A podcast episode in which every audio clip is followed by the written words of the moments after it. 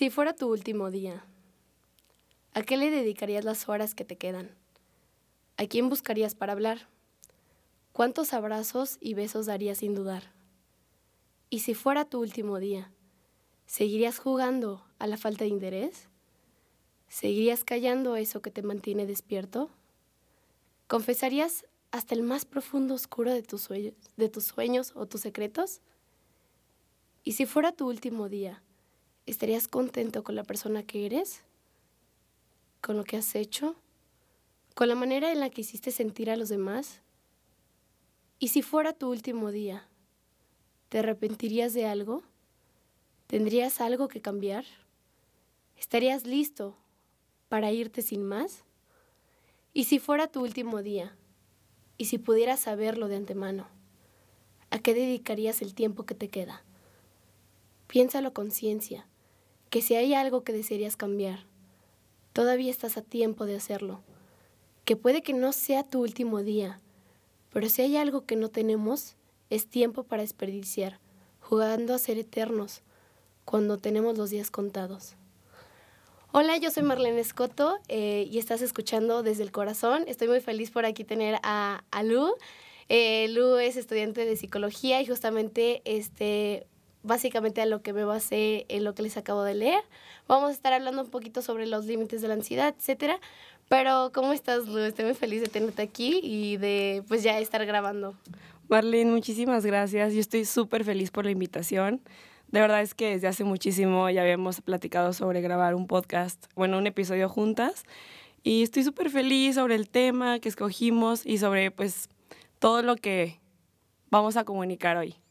Exacto, y justamente, básicamente lo que, bueno, acabo de leer ahorita es, o sea, si fuera tu último día, a veces yo creo que tenemos bastante miedo, no tenemos como conciencia de los días que nos quedan aquí en esto que pues a veces llevamos vida.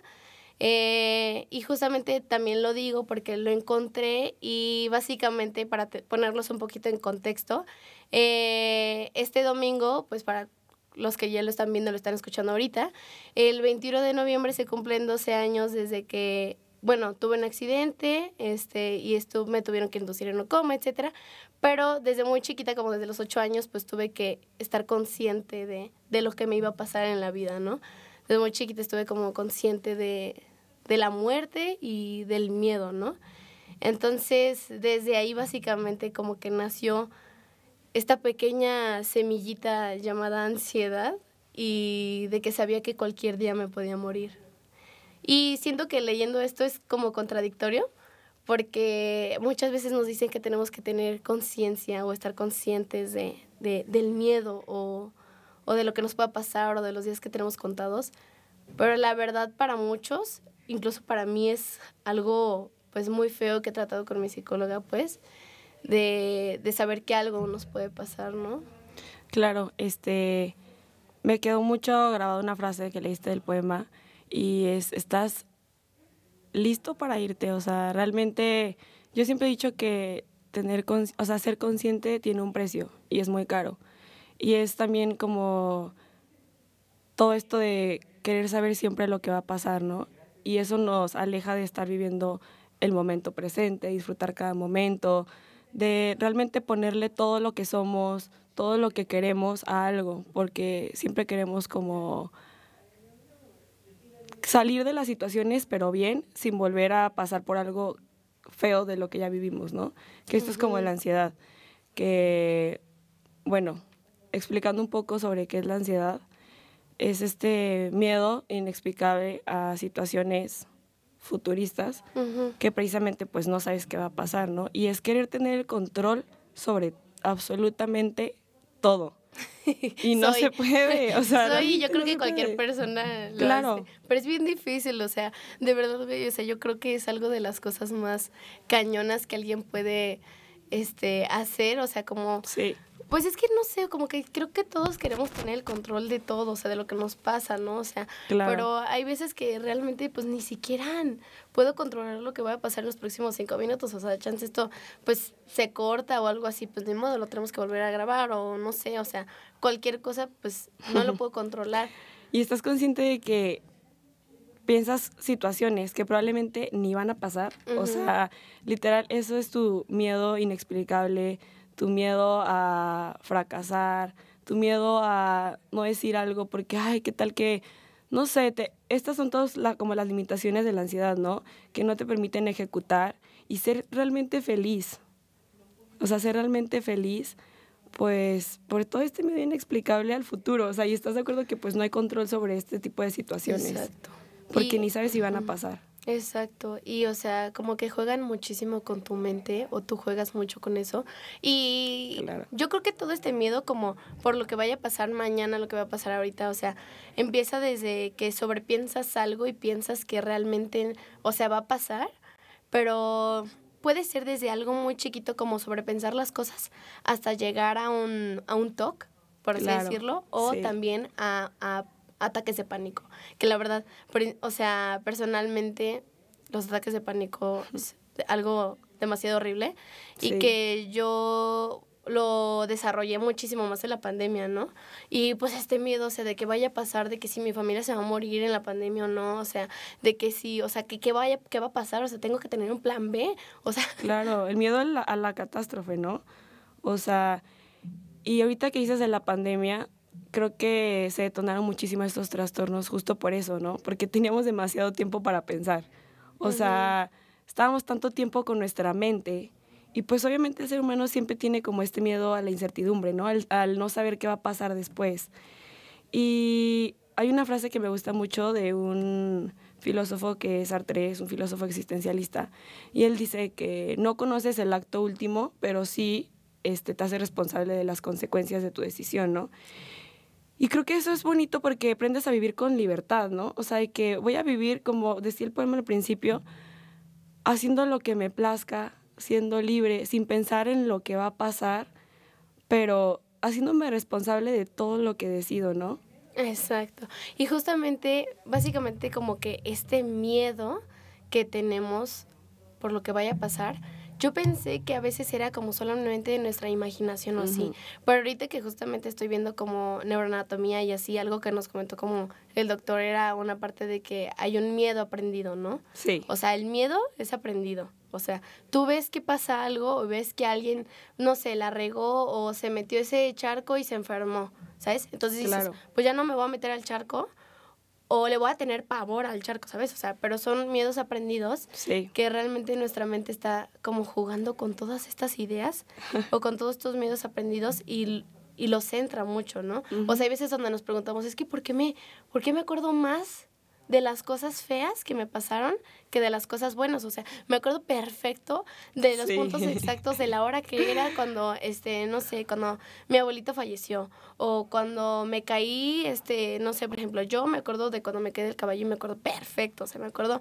de lo que dije, de las expresiones de las personas, todo. O sea, me acuerdo todo, pero no me acuerdo de de mi día favorito, ¿sabes? O tal vez sí, no sé, pero no me acuerdo como de esas pequeñas cositas. Pero este, yo he aprendido justamente como para recordar esos bonitos momentos, pues, y no tener como todo, bueno, opacar este miedo aprendido, como escribiendo de las cosas buenas que me han pasado, ¿no? Este, o también como de estos miedos aprendidos, no verlo como algo realmente malo, ¿no? Sino sacar lo bueno de esa situación. Y bueno, sabemos que la ansiedad, como tú dijiste ahorita, es una construcción de todo lo que nos ha pasado, ¿no? Entonces, pues es este miedo irracional justo a situaciones que no conocemos o que pensamos que van a pasar y pues realmente no sabemos, ¿no? Y creo que esto que dices se me hace muy bonito y muy importante, el darle como significado y valor a lo realmente importante, ¿no? Dejar a un lado lo que nos atormenta y lo que nos limita a ser felices y a no ejecutar lo que nos, o sea, lo que queremos hacer. Y cuesta mucho trabajo porque, pues, el ser humano tiene, yo creo que alrededor de 10.000 pensamientos al día. Y de esos 10.000, este, te puedo decir que 10 son conscientes. O sea, de verdad, 10 los haces conscientes y son los feos. O sea, son los feos, porque de, de un pensamiento feo te vas, te vas, te vas, te vas, te vas, te vas, te vas. Y es cuando se te empieza a detonar muchísima ansiedad y es como te empiezas a sentir más vulnerable, con más miedo, al entorno. Es que realmente sí genera pavor, ¿sabes? Y pues también siento que está esta parte como de que no puedes tampoco generalizar todo en ansiedad, o sea, que ahorita también como que todo ya lo quieren ver como un trastorno, ¿no? Y es como, no, o sea, a ver, estoy en semana de exámenes, este, tengo el estrés a todo, entonces no es ansiedad, o sea, realmente las situaciones, el entorno, o sea, todo lo que está pasando ahorita me está detonando algo como muy preocupante, algo que realmente me importa y no sé qué va a pasar, pero no por eso es ansiedad. Ahora, va también de la mano de que si tú ya tienes como un antecedente de, de, de un cuadro de ansiedad o, algo así, eso sí, o sea, cualquier cosita que ya te vaya a pasar ya lo vas a generalizar y se va a detonar demasiado en la ansiedad, ¿sabes? Y que es algo que a mí me pasó bastante, o sea, cualquier cosita que ya, o sea, ya no me dejaba vivir, pues, o sea, y era como constante, constante, constante, o sea, como en esa parte. Ahora, ¿cómo sé realmente yo u otra persona que, no sé, desde tu punto de vista, la diferencia entre miedo y ansiedad, pues, o sea, como en esta parte. O sea, de que me da miedo porque tengo ansiedad o tengo ansiedad porque me está dando miedo. Ok. Este, bueno, el miedo es como en específico a un objeto, ¿sabes? Puede ser como me da mucho miedo ver una araña, ¿no? Entonces va a ser un momento en el que yo me voy a sentir así como muy, muy, vulnerable, ¿sabes? De si la mato, de si qué hago, o sea, no sé, pero es como en específico algún objeto. Y ya la ansiedad sí es como un miedo, es como un pensamiento irracional justo a determinada situación desconocida. Y es que, ay, la ansiedad a mí se me hace un tema súper complicado porque cada persona lo vive diferente, o sea, súper diferente, porque como decíamos ahorita, o sea, viene desde las experiencias de cada persona, ¿no? Entonces... O de los traumas también. También, ajá, es que justo se detonan todas estas cosas y yo siempre he dicho, o sea, no se quita la ansiedad como tal, suena horrible, pero aprendes a vivir con ello, pero también le puedes sacar lo bueno de todo esto, ¿no? Voy a poner un ejemplo. A mí, o sea, mi ansiedad a veces me hace como ser como perfeccionista en ciertas cosas, de que cuando voy a hablar de algo es porque realmente sé de lo que estoy hablando y de lo que voy a, o sea, sé lo que voy a decir, ¿no? Entonces también digo de que, ok, esta ansiedad me limita a veces a, abrirme, pero también me beneficia a que me hace conocer y estudiar y, o sea, me hace como, pues también... Centrarte en algo. ajá, centrarme en algo. Entonces, siento que pues también hay que ver todo esto, ¿no? Pero bueno, me salí un poquito del tema rezando la pregunta. El miedo es enfocado a un objeto en específico y también va de experiencias pasadas. Y pues la ansiedad también trae una sintomatología, o sea, que podría ser este, desde morderte las uñas, desde taquicardias, sudoración excesiva, obviamente preocupación excesiva, hasta, no sé, estarme mordiendo el pelo, este, súper disperso y así, ¿no? Entonces, pues también hay que identificar cómo lo vive cada persona para saber si, si es ansiedad o si solamente, pues, es un miedo a determinada cosa. Ajá, tipo una, un, una sintomatología como muy característica, este, que me estaba pasando a mí, que yo no sabía que a otras personas también les pasaba, o que yo pensé que era como algo normal de que, pues no sé, a mí me da muchas ganas de vomitar, o sea, de verdad me da mm. muchas náuseas y tenía ganas de vomitar y dije, no, es que ya me cayó mal algo que comí, justamente lo platiqué en el episodio pasado que hice miedo, entonces era un círculo, o sea, horrible, o sea, era un ciclo cañón, o sea, de verdad yo no sabía si me dolía la panza y quería, o sea, quería vomitar por, por ansiedad o porque algo me había caído mal o porque era mi TCA como hablándome entonces era un ciclo, o sea, sin fin. Y pues lamentablemente tuve que llorar, tuve que este, renegar, tuve que estar de malas para todo eso. Pero, o sea, son miedos que, o sea, realmente la ansiedad me limitaba mucho a comer muchas cosas. Y esto, la ansiedad se detonaba, pues también en base, como al episodio pasado, también a, los trastornos de conducta alimentaria, ¿no?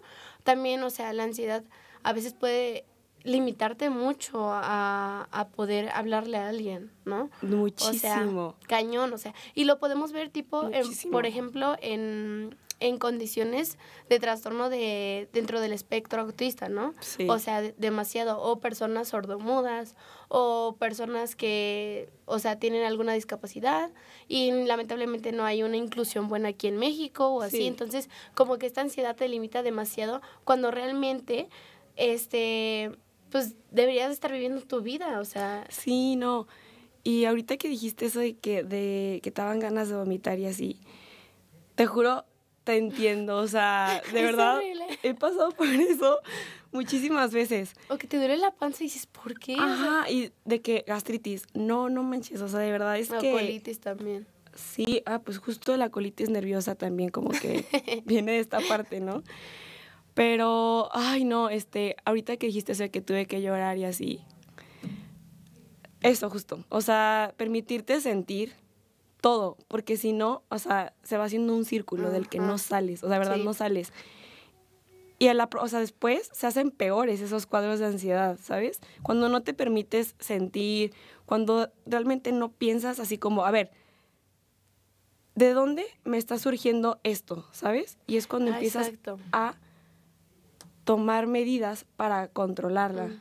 O sea, saber desde qué determinada situación te genera una ansiedad, o sea, ya de que las empiezas a identificar, Es muy difícil es identificarlo. súper difícil porque realmente es que no la arrancas, o sea, como que no arrancas de raíz el problema, o sea, realmente no sabes porque, como te digo, son experiencias que vienen desde la niñez. Entonces, también ahí está esta parte de los bloqueos mentales que son experiencias que las descubres hasta muchísimo después, ¿no? Y dices, a lo mejor por eso se me detona esta ansiedad en determinada situación, ¿no? Pero yo digo que a mí se me hace súper bonito la gente que se permite sentir, porque liberas muchísimas cosas. No, aparte, o sea, ¿sabes de qué? verdad, liberas, Ajá. te sientes más libre, este, aprendes a identificar, a conocer y a manejar tus emociones y eso a mí de verdad se me hace Pero es que nadie nos los enseña, o sea, lo justamente enseña. ahorita lo que te voy a decir eso, o sea, de chiquitos es como, no, no, no, no, no llores, no llores, no llores. Sí, o el- Pero no te dejan llorar, o sea, entonces se genera un miedo a llorar, ¿sabes? O sea, entonces tu ansiedad ya se va a limitar a llorar, ¿no? Entonces Claro. se genera un poquito más y así, o sea, es, es, o sea, es un sin fin de cosas que el miedo ha aprendido justamente de que si lloro, no me van a dar de una paleta, ¿sabes? O sea, o si me enojo, ya nadie me va a hablar. Entonces son miedos Claro. aprendidos que justamente reprimen nuestras emociones y ya no lo podemos sacar y justamente vuelven a crear esta, esta misma ansiedad. Entonces es también este Sí. ciclo, ciclo sin fin, pero justamente algo que platicaba dentro de, eh, del episodio de Carta a mi ansiedad, este... que me encanta ese episodio. Yo, ay, yo me chivié. Pero, este, justamente decía como, algo que aprendí mucho era como, pues sí, o sea, va a pasar, ¿sabes? O sea, claro. voy a tener esta ansiedad, pero va a ser cómo la voy a recibir. Exacto. Pero es muy sí, difícil, sí, o sea, de verdad, créeme que no es como de un día a otro, se me tomó un año y medio de terapia. Exacto, eso quería pero- decir yo que Ajá, todo esto obviamente es un proceso y es un trabajo, o sea, que lleva tiempo. No es como que de la nada ahorita voy a empezar a crear métodos y técnicas para controlar mi ansiedad. O sea, no, es un proceso, es un trabajo y que cuesta mucho. O sea, es de verdad encararte con tu ansiedad. Y volver a caer otra vez y, re- y según sí. tú ya estar bien y volver a caer otra vez. y Sí. volverte a limitar en estos miedos y así, pero a lo que iba con esto, o sea, de que te voy a aceptar, ¿sabes? O sea, te voy a te voy a recibir porque sé que por algo estás aquí, ¿sabes? O sea, tal vez fuiste un, un sistema de, de, de protección para mí cuando estaba Sí. pequeña o en alguna situación o así que me querías proteger porque en sí tu ansiedad eres tú mismo o tú misma. Entonces te protege en esta parte y algo que a mí me enseñó muchísimo mi, mi psicóloga que siempre, todos los episodios la menciono, pero es que neta la, la amo, o sea, de verdad. De hecho, o Un sea, ya- todas mis amigas van con ella, o sea, de hecho Sí. la, tu roomie pues va con ella y así, entonces, este, eh, que por cierto, si alguien la necesita, está en, en mis highlights de, de Insta y lo pueden ver. Em, y justamente algo que me, me enseñó ella es de que como esta ansiedad también soy yo, es otra parte mía que me quiere proteger. O sea, chance es como una Marlene uno o una Lu uno que quiere ser perfeccionista y quiere hacerlo todo bien, bien, bien, bien, bien. Y la otra parte es súper relajienta, no sé qué. Pero el chiste es aprender a, que esas dos Lu o esas dos Marlene o esos dos fulanitos o esas dos Andreas o lo que sea se lleven bien. Claro. O sea, como que en esta parte de que, oye, sí, yo sé que tú esta parte, Marlene, esta parte de Marlene, tiene un chingo de miedo, o sea, tiene mucho miedo de hacer muchas cosas, ¿no? Lo que sea. Y esta parte de Marlene, no, tal vez no, o solamente está, o está parada y está viendo a ver qué onda. El chiste es que se lleven bien y decir, gracias Marlene, esta parte mía que, que se quiere preocupar por mí y que me tiene que tener alerta de las cosas. Pero no Pero, quiero. No, gracias. O sea, porque me va a limitar a hacer esas cosas. Me estás haciendo que sea precavida. Eso sí, eso es muy bueno. Para que yo sea precavida en varias cosas, pero no. Y es que también aquí el ser precavido, pues entra como una parte de la intuición, ¿no? Que, bueno, yo sí soy muy creyente de todo esto. Y yo sí creo que con base a tu experiencia y lo que has vivido, sí tienes cierta intuición en determinadas situaciones. Y eso no es ansiedad, o sea, también es un método de, de protección, ¿no? Y pues ese, ese, como dijiste ahorita, aprender a identificarlo. Pero ahorita que dijiste eso de que, que, o sea, tu ansiedad eres tú, también hablamos del ego. Mm. o sea, nos han dicho de que el ego es como en palabras más, este, pues banales, ¿no? que el egocentrismo, de ponerte siempre tú primero, eso no es el ego. El ego es justo esta parte limitante tuya que no te permite hacer lo que tú quieres.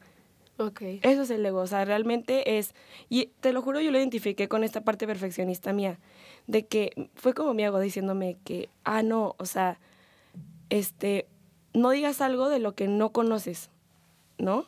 Entonces después lo, lo pensé y dije, ok, esto no es, no es mi ansiedad, es mi ego hablando de que tienes que ser perfecta, ¿no? Entonces, ok, si a ti eso te limita un friego a decir lo que quieres, ¿qué le vas a sacar bueno de aquí, no? Pues bueno, voy a estudiar, me gusta muchísimo estudiar, me gusta muchísimo aprender, conocer.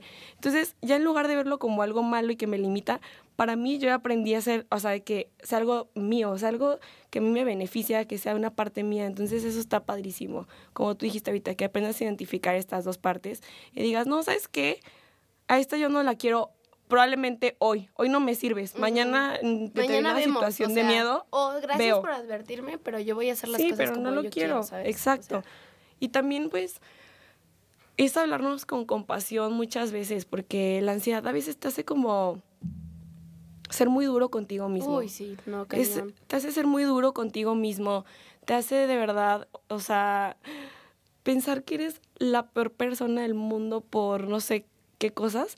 Y también es esta parte como de ser empático contigo mismo y decirte, a ver, no, oye, tranquilo, o sea, bájale. Es, no te tienes que... Ajá, es bájale a tu, a tu trip, o sea...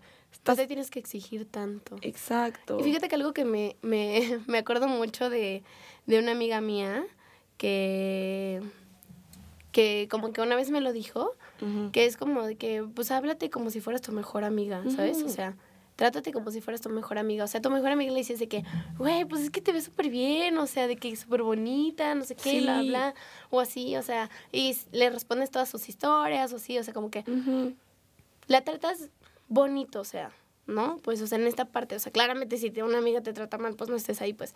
Pero. Sí, no. no, aléjense de esas personas. trátate como si fueras tu mejor amiga, ¿no? O tu mejor amigo, o sea, no sé, como en cuanto a las mujeres y yo creo que también en los hombres, ¿no?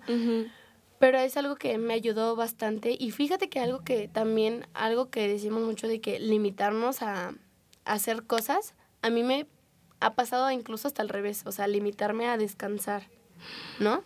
Y que yo creo que es algo muy importante. O sea, porque también la ansiedad te limita a descansar. O sea, tipo, por ejemplo, a mí me pasa muchísimo que pues desde chiquita me gusta hacer muchas cosas. O sea, me gusta estar en todo.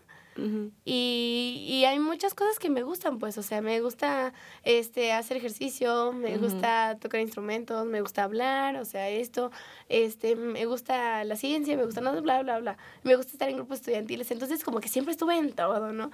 Desde, desde chiquita como que estaba en porra y tenía que, este, estar en el ejercicio cinco horas, por ejemplo, en porra.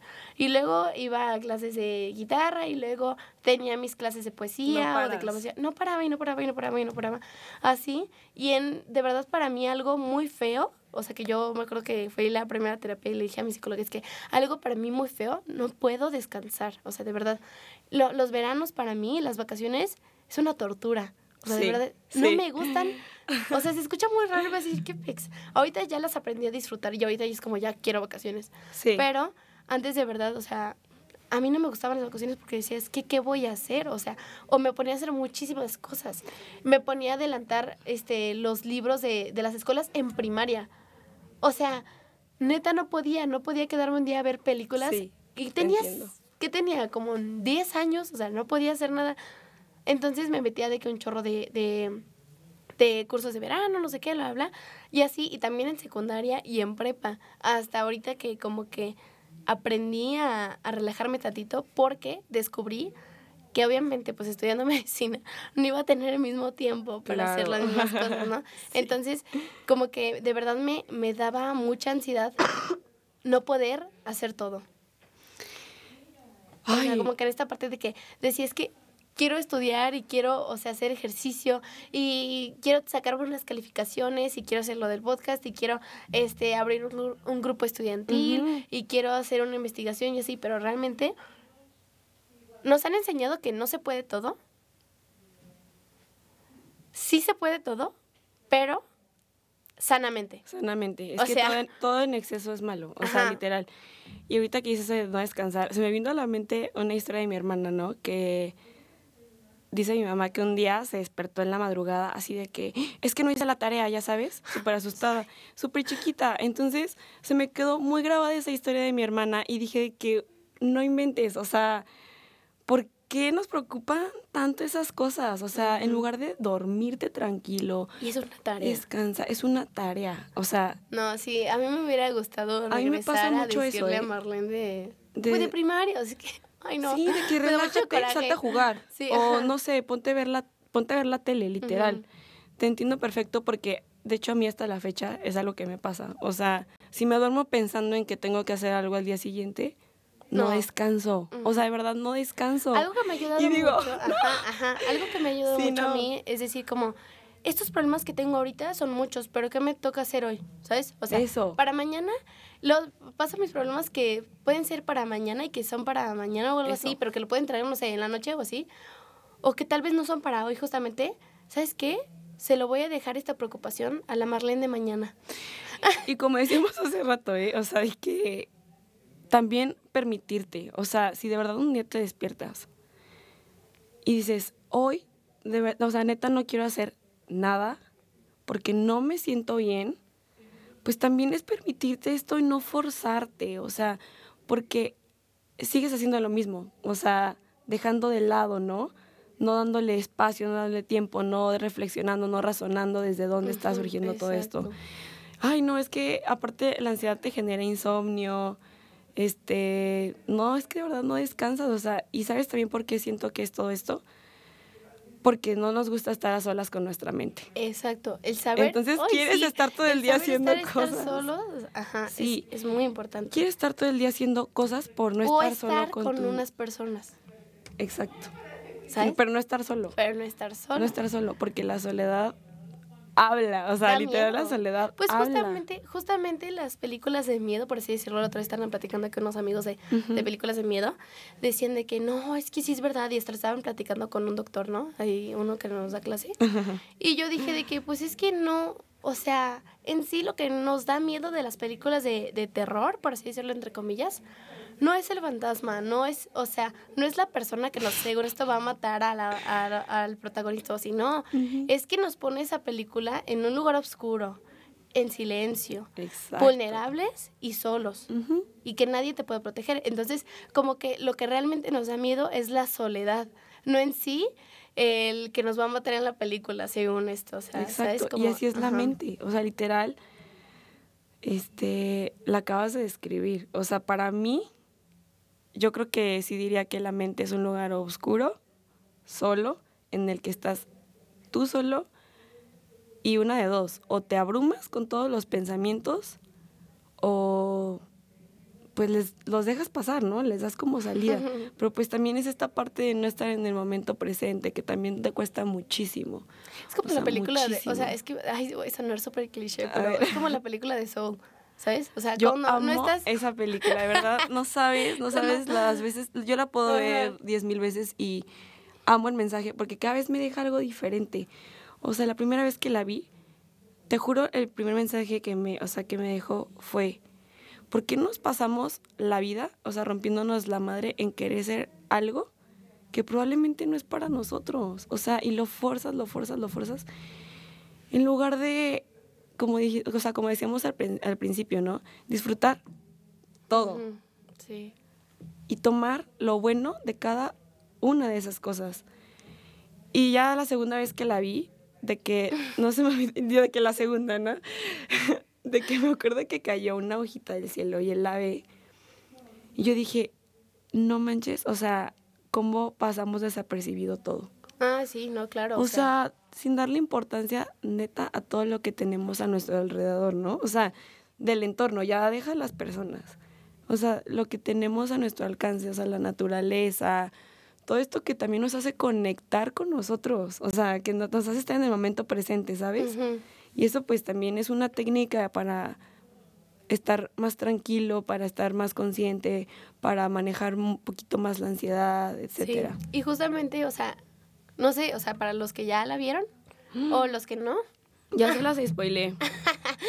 o sea, cuando aparecen que los personajes cuando no están como felices, como cuando están como perdidos, entre comillas, como que se van a un lugar, ¿no? O sea, se van a un lugar y ahí como que están en la nada, ¿no? Y justamente es como esta soledad dentro de la mente, como este espacio oscuro, no sé qué, y como que no sabes ni para dónde, no sé qué. Y justamente ahorita lo que estamos diciendo como de la mente, como este lugar donde tú estás solo o sola, este, siento que es como un lugar, pues no tan brillante, pues así decirlo, pero como alrededor como con un pizarrón y tú tienes un plomo. Entonces tú ya decides qué hacer con eso, ¿sabes? si decides que te dé miedo el estar tú solo o al contrario, que tengas esa posibilidad de que con ese, con ese cuarto lleno de, o sea, el pizarrón, no sé, alrededor o así, y con un plumón tú decides qué hacer con eso y empiezas a, sacar tu creatividad y empiezas a hacer lo que quieras o empiezas a dedicarte ese tiempo para ti, ¿sabes? Y justamente la otra vez estaba escuchando un podcast de, Emma, eh, que es en inglés que es como esta parte de, de, aprender a estar solos o solas. El viajar sola, el estar, ir por un café sola o así, como que está muy ¿eh? estigmatizado o así. O el simple hecho, el no tener como una pareja amorosa, ¿no? O sea, como que en esta parte. O el, el no casarte o el así, o sea, porque nos da miedo, o sea, o nos ha inculcado la, la vida, la sociedad, la sociedad. que está mal, estás, está mal para la sociedad como estar solos o estar solas, que está mal no casarse, que está mal no tener hijos, que está mal este el hacer tus cosas tú solo o tú sola, o el está mal eh, viajar sola. Más un sinfín de otros estereotipos, ¿verdad? Sí, o sea, creo que sí son como reglas, entre comillas. Y eso también nos causa ansiedad y nos, y nos causa limitarnos en cosas. Más allá de verlo como aspiraciones o pues, si le quieren decir metas, ¿no? Te hace como forzarte, ¿no? A querer algo que probablemente ni es tuyo. O sea, te apropias de cosas que ni sabes si son tuyas. O sea, literal te las apropias. Este. Justo hace unos días platicaba con un amigo y, y es un poco grande de edad y me decía, es que yo ya me tengo que casar. Y yo, pero ¿quién te dijo? O sea, ¿quién te dijo que te tenías que casar? ¿Tú te quieres casar? Pues como que no. Y yo, ¿quién te dijo? Y es toda esta parte de la sociedad, ¿no? Que te orilla como y te forza también a cumplir con ciertos estereotipos, como tú dijiste ahorita. Y eso también te genera muchísima ansiedad porque volvemos a lo mismo. Y te limita. No es tuyo. Es, y es que también eso es algo de verdad. Te apropias de cosas. O sea, te las, te las, como que te las adaptas, ¿no? O sea, es como, ay, porque a mi amiga le han sido infiel un buen de veces este, probablemente a mí también, ¿no? Y otra vez volvemos a lo mismo, que es el miedo aprendido. Exacto, o sea, te apropias de cosas que Y dices, pues ya no me, me, voy a limitar a de que si un vato me invita a salir, si salgo con él, pero no me voy a enamorar de este vato. Ay, qué flojera. Y me, y me limito y digo, me da miedo el compromiso porque a mis tres amigas ya les pusieron el cuerno, ¿sabes? y qué flojera. O a mis tres amigos, o sea. Siento que también ese es un limitante muy cañón de la ansiedad y está horrible. Uy, yo ando en esa partecita, ¿eh?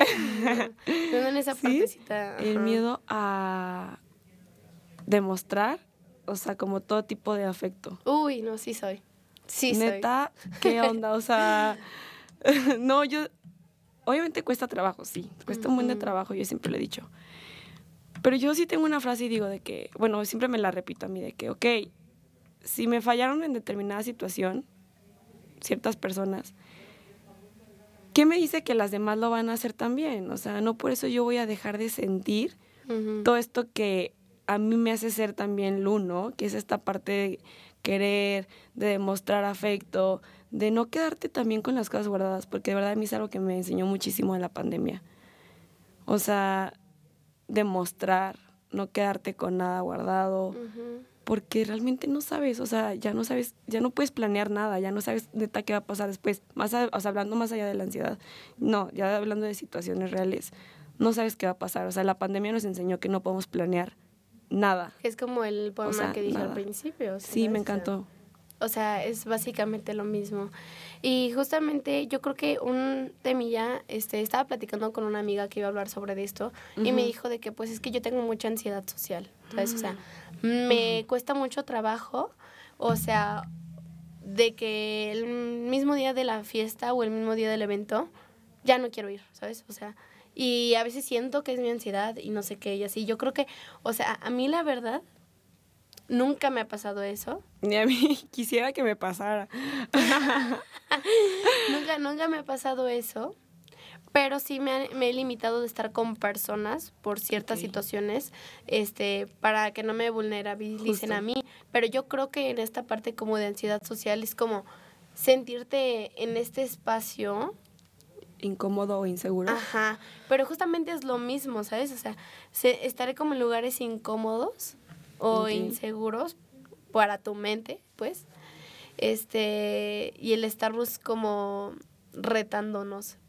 Pero no sé cómo que piensas tú de la ansiedad. Yo, o sea, lo que te decía hace rato, creo que no podemos tampoco como encasillar, o sea, este tipo de cosas en ansiedad, o sea, en ansiedad, ¿no? Porque, como te decía, cada persona lo vive diferente. Y yo sí creo algo de la ansiedad social y es esto, ¿no? De que ve, tú estás en una reunión y estás súper contento y así, ¿no? Y de la nada te desconectas. Y yo sí creo, y sí, de verdad, te pasa. Y es como, vi un meme que decía que yo cuando se me agotan las... La energía. La energía de, de socializar, algo así. Energía social. Ajá. Y yo, o sea, lo vi y me dio risa, pero lo dije, es muy cierto. O sea, realmente a veces estás en reuniones y de la nada es como, pum, o sea, te desconectas y ya me quiero ir. ¿Sabes? Ahora, y es válido, ¿eh? Súper válido, súper validísimo. O sea, neta, si te estás sintiendo incómodo, si neta sientes que ya no estás ahí, que ya no necesitas estar ahí, vete. Pero sí siento que en lugar de encasillarlo como en ansiedad social, también hay que ver desde dónde viene, ¿no? O sea, yo puedo estar en esa reunión y probablemente tengo problemas en mi casa, ¿no? O en la escuela. Y en esa reunión, no sé, se me viene a la mente el problema que estoy teniendo, entonces eso ya me hizo desconectarme también. O sea, es también identificar estas situaciones que te hacen sentirte así en ese momento. Que ahora también sí, yo soy muy creyente de esto y yo creo que a veces cuando llegas a algún lugar, o sea, realmente sientes. Sí también sientes, o sea, y ya dejemos a un lado de que la intuición y todo esto, o sea, realmente sientes que no, no, no deberías estar ahí. Y es muy válido, o sea, a mí y es muy válido y es padrísimo cuando lo aceptas. Sí. Cuando lo aceptas, porque también está de que FOMO, ¿no? De que of Missing Out. Ayer me dio eso. o sea, que por O sea, ¿por qué? Sí, justo yo, yo estaba ni quiero ir. de que no quiero estar ahí, tengo mucho sueño, sí, pero quiero estar ahí. Ajá, me voy a perder probablemente de una reunión súper fregona y así. Y cuando, y chance, y de verdad, y ha pasado, ¿no? Que llegas y ni siquiera estuvo tan padre como te lo esperabas. Ay, ¿Para qué salía? no, no hubiera gastado, hubiera estado mejor aquí en mi camita. Quemé el outfit. Ya sé, ajá, literalmente. Sí, no. O sea, como que es, ay, no sé, siento que es todo un tema, la verdad, pero algo que escuché, he escuchado mucho y que sí es muy importante, pero también tiene sus contras, es, o sea, que bueno, que me ha ayudado mucho y que lo hacía desde, uh, y a mí me daba mucho miedo equivocarme en poemas, o sea, yo declamaba mucho y yo decía muchos este poemas o este decía muchos discursos y así, ¿no? Y me da mucho miedo como equivocarme. Este, aparte no tengo la mejor voz, que digamos, o sea, la verdad mi voz es como muy aguda y así, entonces no, no me gusta tanto. Pero, este, como que también esa era como otra inseguridad y otro miedo que me limitaba demasiado, ¿no? Pero, o sea, algo que aprendí mucho era como de que tengo miedo y si tengo miedo es porque algo va, o sea, algo va a pasar bien. O sea, o voy a aprender, me va a ir bien, o sea, de que me vaya mal, voy a aprender algo, ¿sabes? Como en esta parte. Pero hacerlo con miedo, ¿sabes? Sí, o sea, hacerlo con miedo porque si esto me está limitando, o sea, voy a poder más, un poquito más, más y más y más y más y más y más. Y me ayudé demasiado y aprendí que realmente si yo declamaba un poema con miedo, aunque me hubiera ido mal, aunque hubiera estado en el último lugar, iba a aprender algo nuevo, iba a decir, ¿sabes qué? Lo hice con miedo, tenía muchísimo miedo, pero aprendí que la siguiente vez lo voy a hacer así, o distintas cosas, ¿no? Eso, el miedo a equivocarte, neta, es algo del ser humano. O sea, el miedo a equivocarse. Y yo siempre he dicho de que, ok, pero es que de las equivocaciones justo aprendes, ¿no? Y pues por lo que me dices casi que te forzabas, ¿no? A hacerlo, aunque sea con miedo. Pero, eso, me, te sirvió muchísimo. Me sirvió, pero también me, como en contra, me hizo hacer que todo lo hiciera a fuerza, ¿sabes? Y eso tampoco está tan padre. O sea, por eso es como tener un, un balancillo. Un balance, sí. Pero sé que es muy difícil, pero que se puede tratar mucho con terapia. Pues. Ay, chavos, yo la verdad, o sea, después de todo lo mencionado, yo sí digo, vayan a terapia, o sea, realmente, porque lo pueden escuchar y van a decir, ay, no, sí, me identifiqué con un buen de cosas y qué padre que lo escuché en el podcast y lo que tú quieras. Pero si realmente tú no generas un cambio neta desde adentro, o sea, desde, neta, o sea, porque tú quieres, no te va a servir de nada escuchar o ir a contarle a la amiga, porque no lo estás sacando de raíz, o sea, no estás encontrando la solución, o sea, sacando el problema de raíz y encontrando la solución, ¿no? Y... O saber tratar esa ansiedad. Sí. O, ¿sabes que Ella deja de tratarla también. Yo creo que generar técnicas y métodos para tú tranquilizarte cada vez que pase esto, ¿no? Y antes de que un pensamiento, o sea, uno, se vuelva en 10 y termina en algo horrible, este, pues generar técnicas y métodos que a ti te funcionen para poder estar en el momento presente y disfrutar cada una de estas cosas. Exacto. Y pues sí, o sea, la verdad es que la terapia hay un modelo que se, o sea, que ayuda muchísimo en esto y es cognitivo conductual, como lo hemos mencionado antes del podcast. Y justo habla de todo esto, o sea, hay un modelo de Albert Ellis y es ABC y es primero identificar todos estos miedos irracionales y después pues irles como dando concientización, ¿no? Para después actuar en determinada situación con herramientas, o sea, que te ayuden a... Entonces, pues sí, la verdad es que, pues sí, vayan a terapia, literal. ya sí, justo hoy en la mañana no, hoy en la mañana, ayer, una amiga me dijo de que, oye, es que tengo muchos ataques de ansiedad, no sé qué, o sea, ¿qué puedo hacer? Y le dije, mira, o sea, yo te podría decir lo que a mí me sirve, ¿sabes? Pero, o sea, porque a mí me lo dijeron para mí, ay, perdón. Pero, este, es que se va, se va a escuchar muy repetitivo, pero ve a terapia, o sea, me encuentro una psicóloga o así, te paso el número de, de mi psicóloga si quieres, y, o sea, yo te puedo decir de que, pues, eh, nombra cinco cosas que ves, cuatro cosas que no sé qué, ¿sabes? O sea, te puedo decir, o ponte eh, agua en la nuca fría, o no sé, para distraerte, o sea, sí sirve, pues, pero si no lo atacas desde raíz, o sea, pues no vas a ir por ningún lado, o dentro de otros años va a llegar más fuerte o va a pasar otra cosa, o te vas a limitar a muchísimas más cosas, Eso es como que, como que esta parte... Me acordé de algo de cuando nos conocimos, ¿no? O sea, que nos prendimos un cigarro en mi casa. y lo primero, o sea, de lo que empezamos a platicar fue de como la falta de información de la salud mental, ¿no? O sea, que de verdad carecemos de muchísima información sobre salud mental.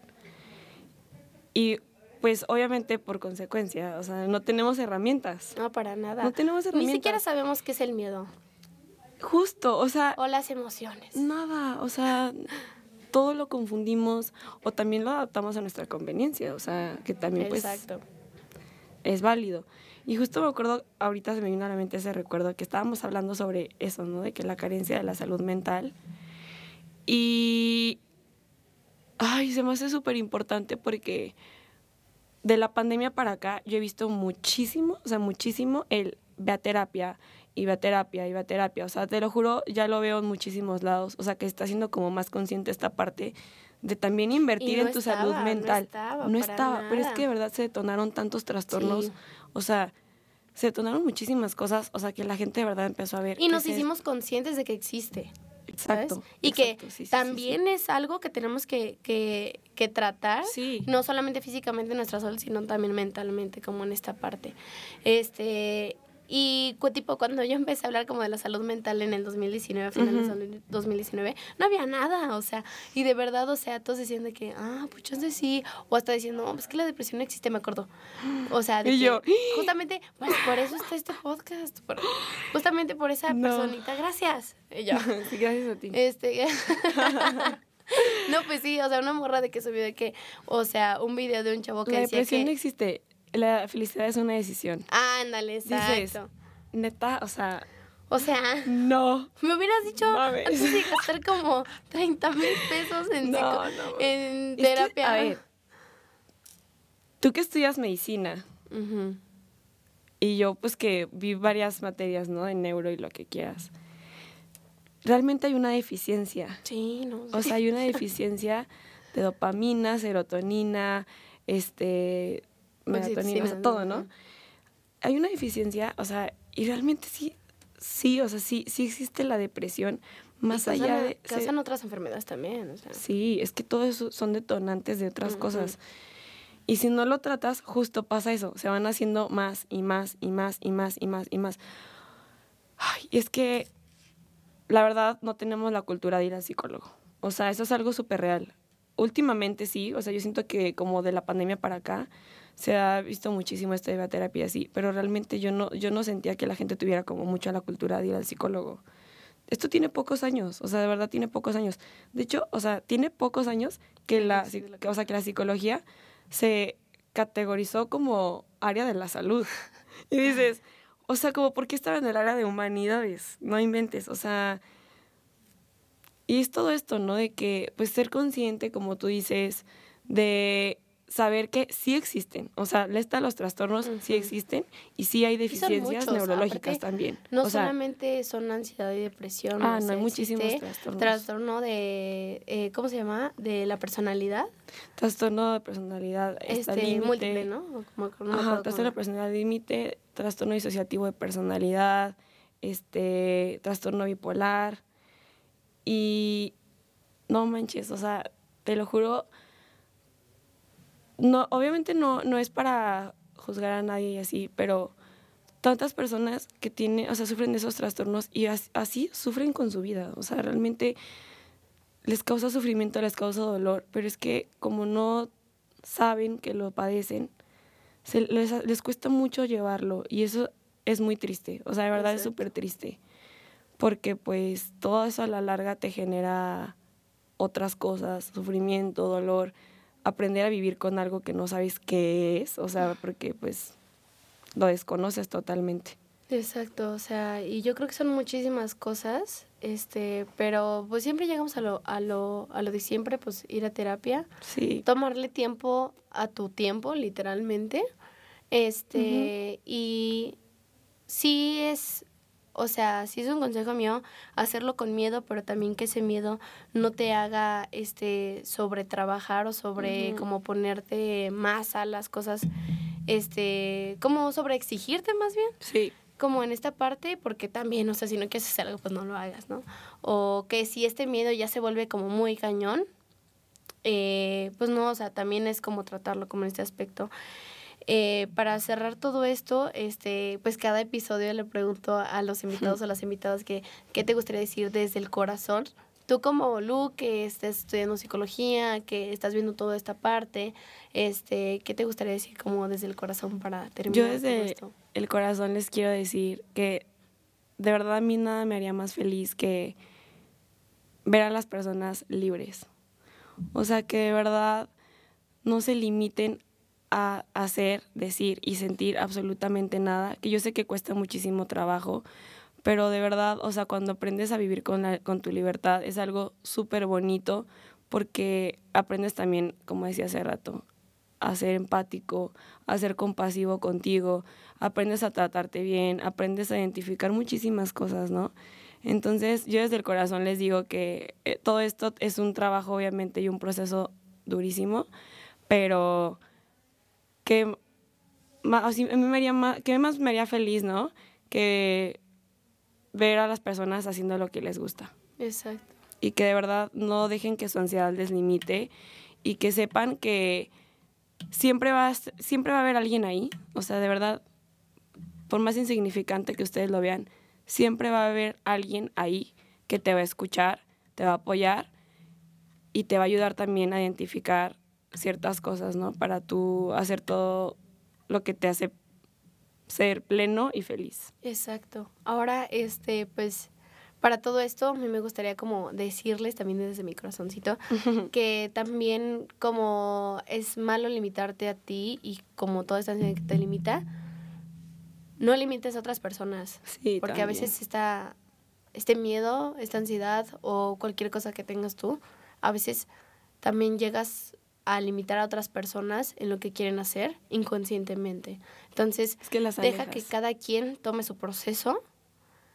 y que cada quien vaya a, a modificar o a saber cómo tratar con herramientas su ansiedad y sus miedos. O sea, no, no los impulses, no las impulses o no los limites en cosas, ¿sabes? Cada quien va a su ritmito y todo esto eh, vamos a seguir trabajando para tener una mejor salud este, eh, mental y una educación de salud mental. Sí. Vamos poquito a poquito, por eso estamos este, todos, todas y todos nosotros para, para poder trabajar en esto y es justamente para también lo que hacemos este episodio, para que se hable, para que se pueda llegar a más personas y justamente pues también que nos ayude a nosotras mismas, ¿no? Sí, porque también el decirlo de te ayuda, ¿no? ya sé. Y pues bueno, por último yo les quiero decir a todos que de verdad se atrevan muchísimo a amar, o sea, que de verdad su ansiedad no los limite, porque como decías ahorita también, limitas a otras personas, las alejas también tu ansiedad, o sea, tu misma ansiedad, el hecho de protegerte para que no pase determinada situación, ¿no? Por una experiencia pasada, limita a otras personas, entonces atrévanse a amar, este, de verdad aprendan también a comunicar, porque eso es muy importante. Si ustedes saben comunicarlo, de verdad las personas, la otra persona puede entender por lo que están pasando y va a ser muchísimo más fácil. Entonces, pues muy, muy cierto me quedo también con lo que dijo Marlene, no arrojar a nadie al río, cada quien tiene un proceso. exacto. Y pues nada, estoy muy feliz de que hayas estado aquí en este episodio. Este, si vas a trabajar en lo que me dijiste, que es algo más o menos relacionado en esto, ¿lo quieres decir? O no, después. todavía no. Ok, bueno. Después. Pues bueno. De sorpresita. Ya sé. Muchísimas gracias. No, a ti, este, Marlene. Estoy súper feliz. Mil gracias por, por la invitación. Eh. Y ya sabes que aquí tienes tu espacio siempre cuando quieras hablar. Mm. Aparte, porque real, o sea, la vez que nos conocimos, o sea, como que empezamos a hablar de esto justamente porque su, su roomie es una, es una compañera mía, una amiga mía. Entonces dijo de que les gusta lo mismo, ¿eh? Les gusta lo mismo. Sí, casi nos dijo de que casi nos sentó y de que platiquen ustedes dos, ¿no? Sí, pero sí, muchísimas gracias. No, yo estoy súper feliz de haber venido. Estoy, estoy muy feliz de ¿eh? que haya más personas que también les guste, o sea, trabajar en esto que nos hace muchísima falta aquí en México y dentro de nuestra sociedad. Y pues nada, pues seguir compartiendo desde el corazón y pues nos vemos en otro episodio. Muchas gracias. Gracias. Bye.